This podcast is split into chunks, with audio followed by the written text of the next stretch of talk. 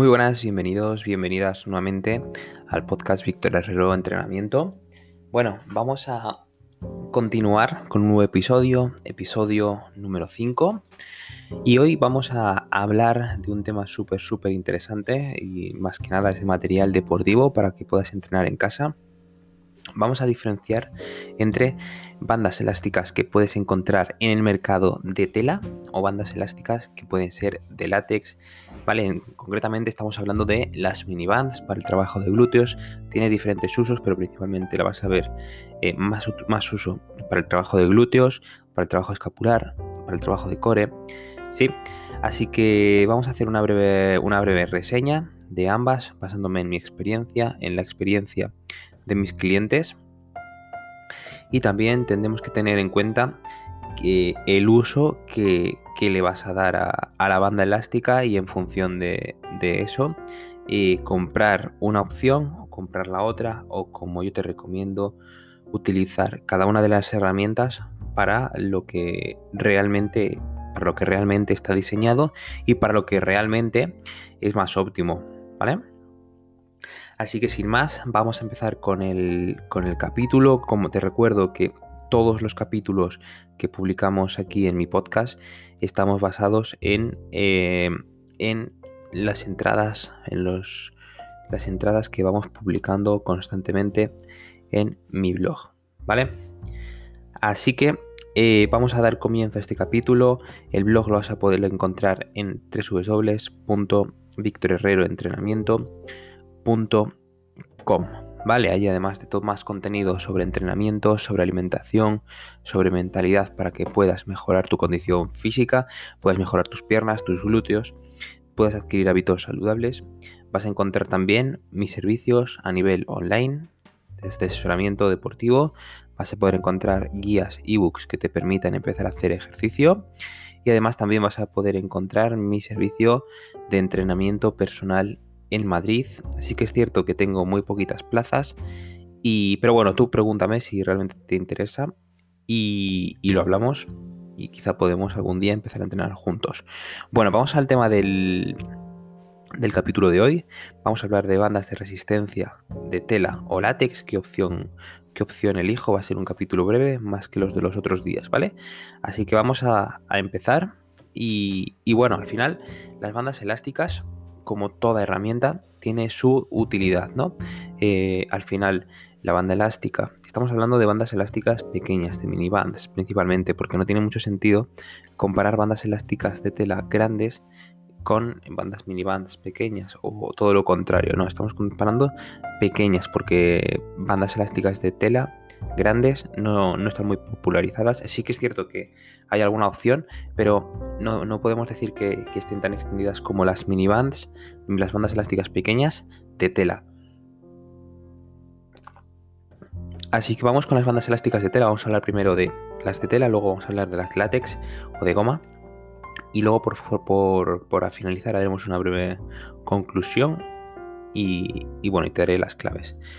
Vamos a hablar acerca de las elásticas de tela. Eh, como te dije antes, se han popularizado un montón en la actualidad y surgen ante la necesidad de, tener unas bandas que sean resistentes, que sean cómodas para el trabajo de glúteos y que sean duraderas.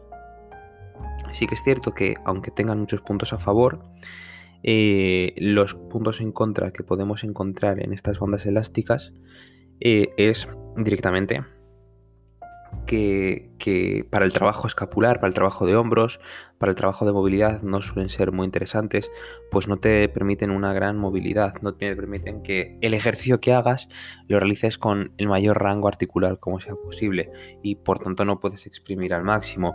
Sí que es cierto que para ciertos ejercicios como como abducción de, hombro y demás, lo puedes realizar isométricamente con, ese, con ese material, pero no podrías realizarlo completamente. También depende de, de, la fuerza que tenga, pero por norma general las bandas elásticas de tela tienen un tope mucho más corto que las elásticos de las bandas elásticas de látex o, de, la, o de goma. ¿Vale? Así que también te quiero decir que no quiero tampoco entrar en te, temas típicos como que lo puedes transportar a cualquier lado, porque lo damos por hecho que una banda elástica no pesa, no es muy cara, una banda elástica la puedes transportar en cualquier mochila, no te ocupa nada. Sí. Y también eh, que, que, bueno, que sí que es cierto que para el trabajo de glúteos van muy bien. Para mí es, son, son un material imprescindible para trabajar los glúteos. Si, bueno, en casa, en el gimnasio, lo puedes meter como complemento a un entrenamiento de pesas. Y digamos que un hip thrust, que ya hemos hablado de, ello en el podcast, lo puedes complementar muy bien para involucrar un poquito más al glúteo, al glúteo medio, eh, metiendo una banda elástica en, en las rodillas y concretamente si, te, si me das a elegir entre una banda elástica de tela y una banda elástica de látex, obviamente te voy a recomendar la banda elástica de tela, pero para este caso concreto, ¿vale? Sí que es cierto que son más anchas que las bandas de látex, por tanto no se van a enrollar, como veremos a continuación, que sí ocurre con las bandas elásticas de látex. Sí, vamos a seguir hablando de esto y em, vamos a hablar acerca de las bandas elásticas de tela de látex, perdón, vamos a hablar de de látex y también tenemos que distinguir que hay ah, opciones que tienen ventajas y que tienen desventajas, ¿vale? También depende del fabricante que estén hechas unas y otras, pero estoy hablando a rasgos generales. Normalmente las bandas de, látex, vamos a hablar de, vamos a hablar ahora de, la, de los inconvenientes, eh, tienen una menor durabilidad, pues en el momento que, que se realiza un pequeño corte, se, se abren muy fácilmente, se, acaban partiendo y por tanto también hay un mayor riesgo de accidente. No siempre lo cuento y cuando estoy trabajando hace unos años en un gym, en un gimnasio, ocurrió que tuvimos que llevar a un usuario al, al médico, pues había roto una banda elástica y, y le golpeó duramente en un ojo. Por tanto, eh, hay que tener cuidado, tenemos que llevar un, buen mantenimiento de las bandas elásticas, tienen que estar limpias, eh, tenemos que observarlas con frecuencia ah, y, en cuanto tengamos cualquier que se ha tazado, que se ha roto muy poquito, por poco, que sea, merece la pena cambiarla, ya que puede provocar un accidente, te puede golpear o te puede realizar cualquier tipo de herida. Bien, eh, es ideal sobre todo para el trabajo de movilidad, para el calentamiento, ideales también para ejercicios escapulares, ejercicios isométricos y, no isométricos, sino isotónicos de, hombro, ¿vale? También lo puedes utilizar para planchas, eh, un montón de ejercicios, pero para el trabajo de glúteos también lo puedes utilizar, lo único que al ser un material más fino y que no se adapta, se adapta, se adapta demasiado bien a las partes anatómicas del cuerpo, pero puede enrollarse y no es muy agradable cuando, cuando se enrolla. Entonces tenemos que entender que hay mejores opciones si lo que tú quieres es trabajar glúteos. Además, además, en muchas ocasiones, si tú eres una persona ya más avanzada, tienes unas piernas y unos glúteos fuertes, posiblemente salvo las más, las opciones más gruesas, normalmente las bandas elásticas de o las minibands de, de látex suelen ser unas opciones bastante, bastante débiles. Por lo tanto, no te van a suponer un gran estímulo y tienes que optar por otras opciones como son las de tela, que de verdad son una maravilla para el trabajo de glúteos. Y si eres chico o chica y tienes vello corporal, vas a notar que cuando se enrollan es horrible, vas a notar mucho dolor porque se arrancan los pelos al final, ¿no? Se suben, se bajan. Vale, por tanto, no te lo recomiendo si es tu caso.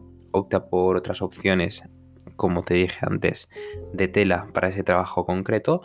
Pero si eres una persona que quieres utilizar las bandas elásticas para todo, yo te recomiendo, te he dicho, los pros de unas bandas elásticas y los contras de las mismas, ¿vale?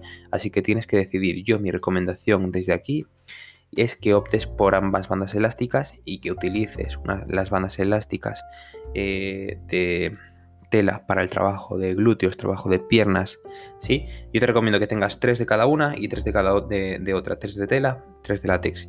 Y a partir de ahí ya vas jugando en función del ejercicio, en función de la intensidad que quieras aplicar al ejercicio ese día concreto y también dependiendo de, de cómo tú te encuentres, ¿vale? Si vas avanzando, un ejercicio, digamos que los puentes glúteos al principio lo es capaz de hacerlo con la banda elástica de tela más débil y a medida que pasa el tiempo vas, vas ascendiendo porque al final tienes que entender que las bandas elásticas tienen una determinada resistencia, ¿no? Unas más que otras. Por tanto, también la dificultad de cada una de ellas es diferente, ¿vale? Bueno familia, espero que os haya gustado el capítulo de hoy. Vamos a, antes de, nada, quiero, quiero, quiero comprobar precios y compartirlos por aquí. Pero creo que no hay mucha diferencia de, de precios de unas bandas elásticas a otras, ¿vale? Miramos, tenemos aquí en Amazon, vamos a coger como referencia Amazon, eh, unas bandas elásticas de tela que te salen por 18,99.